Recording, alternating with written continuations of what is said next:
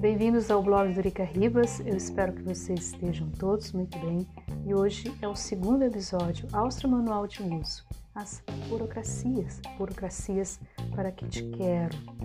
Antes da gente começar no episódio, vale lembrar que as burocracias, elas existem em todos os lugares do mundo e servem para controlar os cidadãos. Tem burocracias que são além da conta, tem burocracias que são mais tranquilas. Isso aí depende muito, muito do país. Quando você é estrangeiro e chega num país para morar, você automaticamente vai ter que lidar com muitas burocracias, que é a questão do visto, que é a questão se você casa com um estrangeiro, com um local, como aconteceu comigo, você vai ter que fazer tradução juramentada de documentos.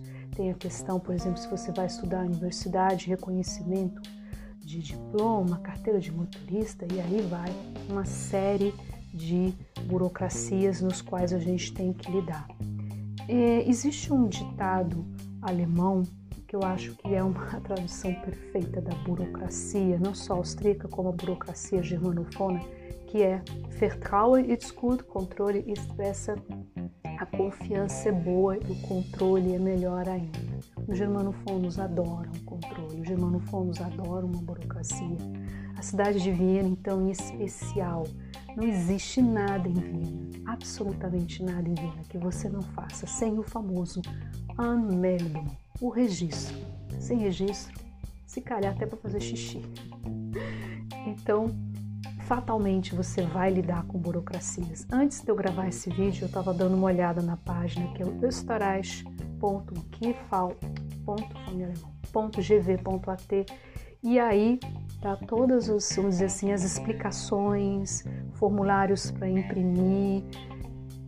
Aí a gente volta ao episódio que eu gravei ontem, onde eu falei a importância de se aprender a língua alemã. Mas a princípio tá tudo aí é agora em tempos de pandemia, é, vamos dizer que tudo migrou online, você pode fazer muitas coisas online causa da crise do coronavírus. Bom, dadas essas explicações, vamos para as minhas duas burocracias, inclusive uma dessas duas que aconteceram relativamente recente, por acaso, por acaso mesmo, eu encontrei este papel aqui que é, chama-se Anmeldungsbescheinigung, que é para os que não são EU-Bürgerin, né? Eu, eu tenho cidadania portuguesa em função da família do meu pai, que é português, e para suíço.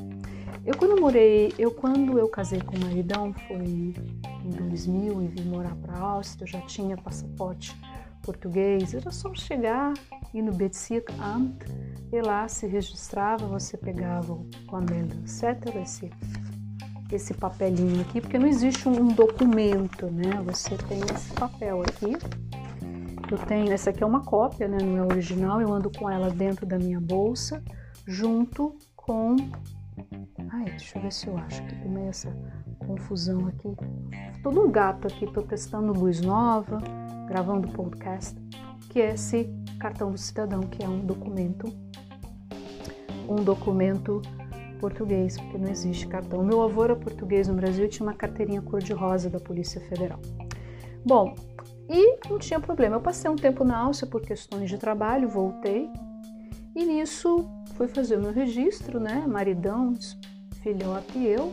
E quando a gente foi fazer o registro, veio justamente esse papel aqui e aí eu me lembro que eu fui me informar e era, era, eu não sei se ainda é, porque isso já tem mais ou menos uns três anos e meio, mais ou menos uns três anos e meio que isso aconteceu.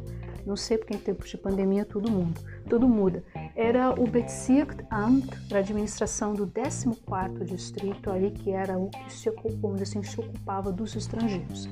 E aí, a senhora muito gentil me contou que no ano de 2006 eles haviam mudado as regras, dizendo que para quem tem passaporte da União Europeia tem que provar que tem dinheiro para morar no país ou trabalho ou ser casada com um local.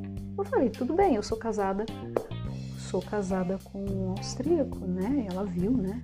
Ela falou assim, viu lá, né, no, no, nos, nos records deles, lá no sistema deles. E aí foi que eu tive a bela surpresa de que nunca havíamos legalizado o casamento. E aí ela disse: Bom, a senhora vai ter que legalizar o casamento, ou se não, vai ter que sair do país. Né? Eh, no caso, nesse momento, me deram três meses para organizar tudo. Aí tive que falar com o maridão, o maridão teve que ir comigo voltar e aí ele assinou um termo de compromisso junto na frente do Behörde, na frente da autoridade, se responsabilizando por mim.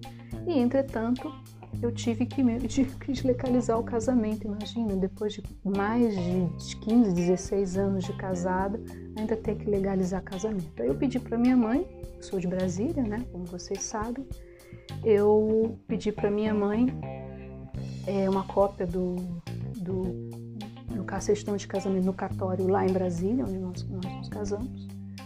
E daí a tradução juramentada, fazer a apostila de aia, isso se faz no cartório, né? se não mudou, é isso, no cartório mesmo. Só que nesse, é, vamos dizer assim, nesse, essa brincadeira, se a gente pode falar desse, formular dessa forma, custou quase mil reais na época. Então, mas foi tudo resolvido, depois o documento foi entregado Inclusive, entregado, entregue, tem que falar português certo. Inclusive, agora eu tenho que ver porque é, tem que ser renovado, mas daqui é, cinco anos. De qualquer forma, depois, depois eu vou ver com calma, porque as burocracias sempre nos perseguem. E aí estamos, né? E aí, a última burocracia está relacionada com este documento aqui, que é um outro documento muito importante, que é o e-card. Esse aqui é o meu e-card vencido, esse aqui é o meu e-card novo. Esse documento aqui é o documento que você acede ao serviço de saúde. É um documento absolutamente importante. E ele tem prazo de validade aqui atrás. Aqui, não sei se vocês vão conseguir ver aqui. Esse documento, eu me lembro quando esse documento ele foi introduzido na Áustria, tem mais ou menos uns 15 anos. Antigamente, você recebia do seguro, no, no caso aqui eu vou falar, um, um envelope com um monte de folhinhas. E quando você fosse ao médico, você tinha que preencher essas folhinhas e o médico que te atendia assinar e depois você mandar isso via correio para o seu, pro, no caso para o seguro, para eles reembolsarem. Era assim que funcionava. Com esse cartão, você coloca lá no coisinha, né, que normalmente a secretária tem. Houve muito problema com esse cartão por causa, por não ter foto, muita falsificação, no caso assim, muito, muita trapaçaria mesmo, ou seja, a pessoa se fingindo ser outra e acabando usando, fazendo o tratamento se fingindo de outra. Isso teve muito problema.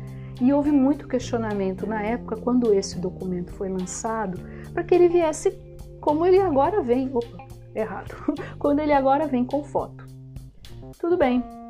Eu tive, um, infelizmente, um acidente no, no mês de, de, de, Foi quando? Foi setembro, fim de setembro. Eu me bati com a cara no chão, caindo do, do meu patinete. E fui para o hospital e aquela coisa toda. E precisei fazer. É, eu precisei ver como que ficou minha coluna, porque eu já tenho problema na coluna, né? Como ficou a coluna. Graças a Deus não quebrei nada, nem nariz, dente e nesse meio termo, um belo dia, eu fui no ortopedista, o ortopedista falou para mim, olha, o seu cartão tá vencido. Eu falei, tá bem, tá vencido, engraçado, né? Porque eles normalmente mandam. Aí ela falou assim, não, a senhora liga para conseguir um code, um código, para poder ficar usando esse cartão. E aí eu tive a bela surpresa do da, vamos dizer assim, da primeira pessoa que eu falei no seguro dizer para mim o seguinte: e como eu sou estrangeira, eu precisava entregar uma foto na polícia, ou no, no, no caso não foi nem necessariamente na polícia, foi no, no Ministério do Interior. E aí eu falei assim, e aí, como é que se funciona? E aí foi aquela maluquice, né? Você passa quase 200 horas no, no quase 200 horas no telefone para você conseguir falar com alguém. E aí eu consegui falar e eles me disseram tudo o que eu tinha que fazer. Você tem que entregar uma foto de passaporte. Você vai em lojas, no caso o Radlaua, por exemplo, você faz uma foto, na verdade não é uma foto, você vem uma carteirinha com cinco fotos e você tem que entregar uma só. Eu acho que as fotos do rato lá deve ter custado mais ou menos uns 12, 15 euros. Bem, e depois marcar um horário. Marcar um horário foi uma, uma novela, porque eu passei o dia inteiro na, no telefone para conseguir falar com alguém. Falei com o pessoal no Tirol, falei com gente do Burgenland e de repente aqui em Viena, em bom vienense, me explicando o que eu tinha que fazer e me marcando o horário para eu entregar a foto. E entretanto, para eu continuar usando o meu cartão velho, recebi um código. Perfeito. Só que o meu terminho, a minha data de entrega da foto foi justamente no dia após o atentado. Eu liguei de manhã e falei assim: vocês vão, né? Tipo assim, vocês vão estar trabalhando? Eles disseram que, que sim, que estavam, estariam trabalhando. E eu fui. Foi uma situação horrorosa, né? Porque foi no dia seguinte, não sabia ainda se ia ter tiro ou não, se tinha atirador que tivesse na rua.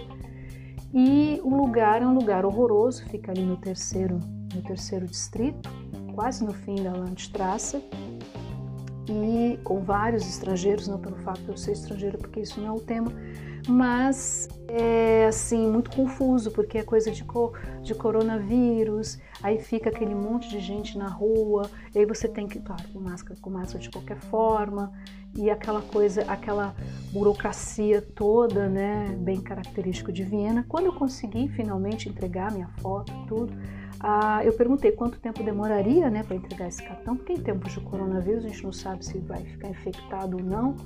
Ameldum para tudo, né, qualquer coisa que você queira fazer, e a, e a pessoa me explicou que em três semanas. Curiosamente, chegou em uma semana depois.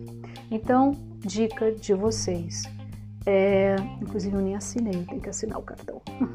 Esse aqui vale até 30 de 11 de 2025 e a princípio eu não preciso entregar mais foto porque agora já vem com a foto, inclusive serve também, aliás, um documento super importante.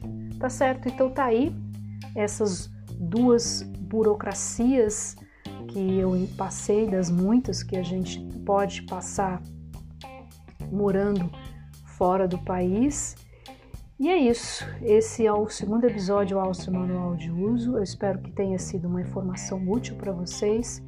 E a gente se vê num próximo episódio aqui no blog do Drica Ribas. Lembrando que esse vídeo ele vai estar tá em outras redes sociais, Instagram e YouTube e também tem um podcast do blog Drica Ribas. Fui.